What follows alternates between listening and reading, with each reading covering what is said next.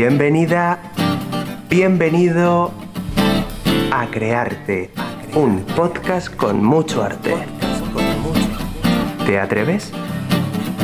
Tú decides. Relájate, escucha y atente a las consecuencias.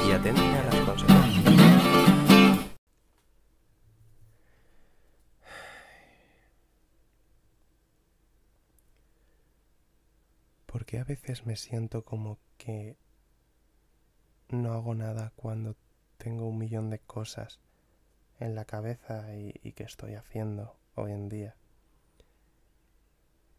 Siento que, o sea, me siento cero realizado.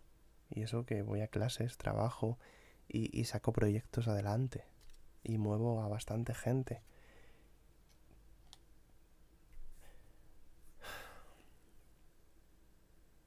Y cuando de repente me siento feliz,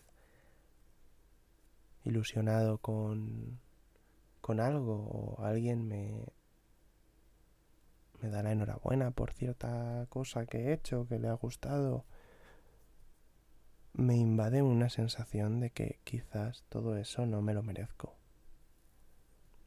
O que tampoco es para tanto.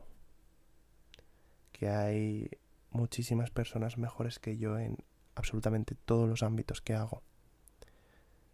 Hay miles de, podcasts mejores que este. Hay miles de, de poetas y poetisas mejores que yo. Hay personas, bueno, hay actores y actrices muchísimo mejores que yo. Hay creadores increíbles, hay gente con una mente mejor que la mía, muchos mucho más creativos, mucho más sinceros, más sensibles.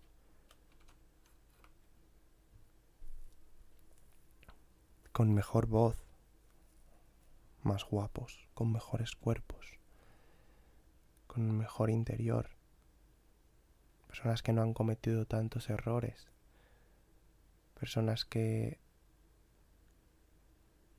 que han llegado mucho más lejos que yo en la mitad de tiempo, personas que se lo toman todo más en serio aún que yo, que trabajan más, que son más constantes, en definitiva, que son mejores.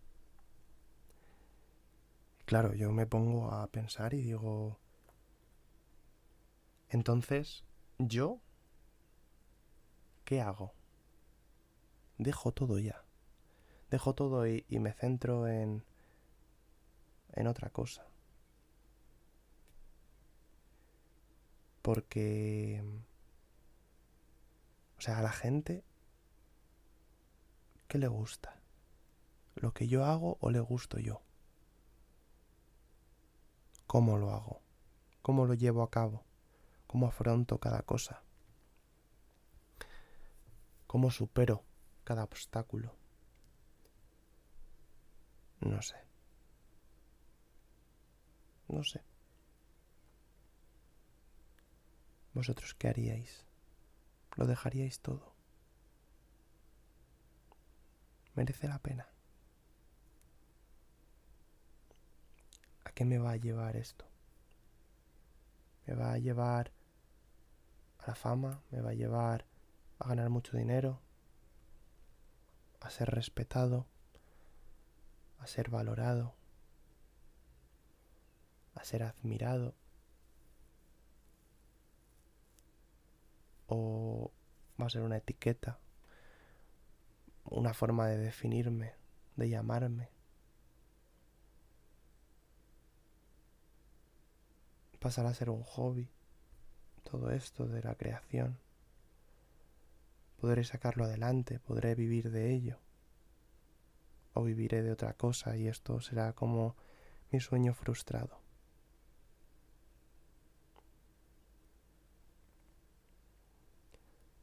Sé que hay personas que anteriormente me, me hicieron sentir que, que, yo no hacía nada. Y, y aunque hiciera cosas, yo no hacía nada. Y pues eso al final alimentó algo dentro de mí que, que, creo que se llama el síndrome del impostor, que es lo de que os he dicho que, que creo que no me merecía todo eso. Eh, luego está el inconformismo que se ha creado en mí por esta sociedad en la que estás todo el rato haciendo cosas de provecho, pero cosas de provecho para una sociedad normal, no para un artista. Eh, a veces, muchas veces, me siento incomprendido. Porque sí, me rodeo de muchos artistas, pero las personas más, más cercanas no lo son.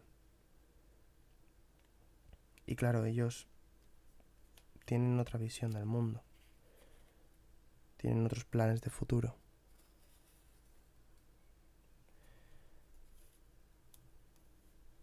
No sé.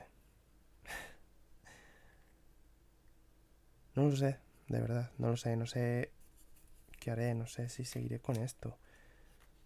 Y ahora porque estoy trabajando y no estoy trabajando de lo mío, estoy trabajando de bueno, de otra faceta que también me gusta mucho, que es la de monitor.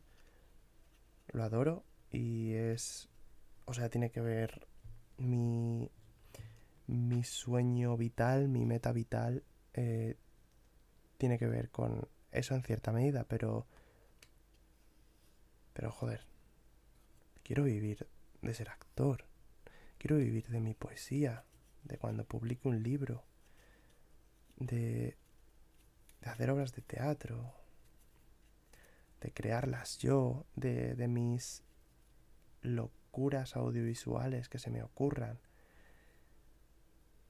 de mis letras, de mi sensibilidad, de mi creatividad, sobre todo. Pero es que cada día lo veo más imposible. Cada día mi mente me dice, Peter, Deja de, intentar. Deja de intentar buscar o alcanzar algo que no vas a alcanzar en la vida. Y céntrate en potenciar lo que en lo que sí que tienes oportunidad. Entonces no lo sé. No lo sé. Porque yo también soy una persona muy impulsiva y y pues hay momentos en los que, yo qué sé, empiezo una cosa y, y digo, esto no es lo mío y lo quiero dejar inmediatamente. Muchas de las veces lo hago, otras por, porque ya empiezo a pensar de, joder, siempre me pasa lo mismo, tal. Pero no sé, intento ser sincero conmigo mismo. Y no sé, mucha incertidumbre en, en mi vida todo el rato, que si ahora tengo que estar buscando a lo mejor un curso para estudiar el año que viene porque ya se están poniendo nerviosos de que no estoy estudiando algo normal, el plan B, el plan C, plan Z si hace falta. Porque todo el mundo al final sabe que no voy a lograrlo. O por lo menos lo piensan. Y claro que duele. Cuando no tienes todo el apoyo que, te gustaría. Pero al final yo creo que nadie tiene todo el apoyo que le gustaría. Porque en nuestra cabeza todo es muy bonito. Bueno, en la mía no. no sé qué le pasa. Bueno, sí lo sé. Pero bueno. Que nada, que buscaré un curso. Pero al final acabar trabajando de algo de lo más normal, poder ganar dinero, un dinero normalito, que me deje vivir tranquilo, sin preocupaciones, comprar una casa, tener familia, trabajar hasta los setenta y tantos años, o sesenta y tantos, no me acuerdo cuántos. Pero... Mm, pero eso. Y luego, pues cuando sea mayor, mirarme al espejo, verme lleno de arrugas, viéndome como el tiempo ya se me ha echado encima y echándome en cara no haber intentado hasta dejarme la piel alcanzar mis sueños, por no haber intentado alcanzar algo que ahora, por culpa de esas personas, veo imposible. Bueno, que no os importa esto. Cortamos.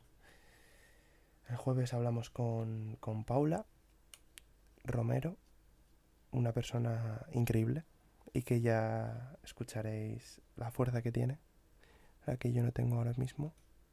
Y nada, que voy a comer, que en unas, bueno, en, en una horita más o menos, horita y poco, tendré que salir a ir a trabajar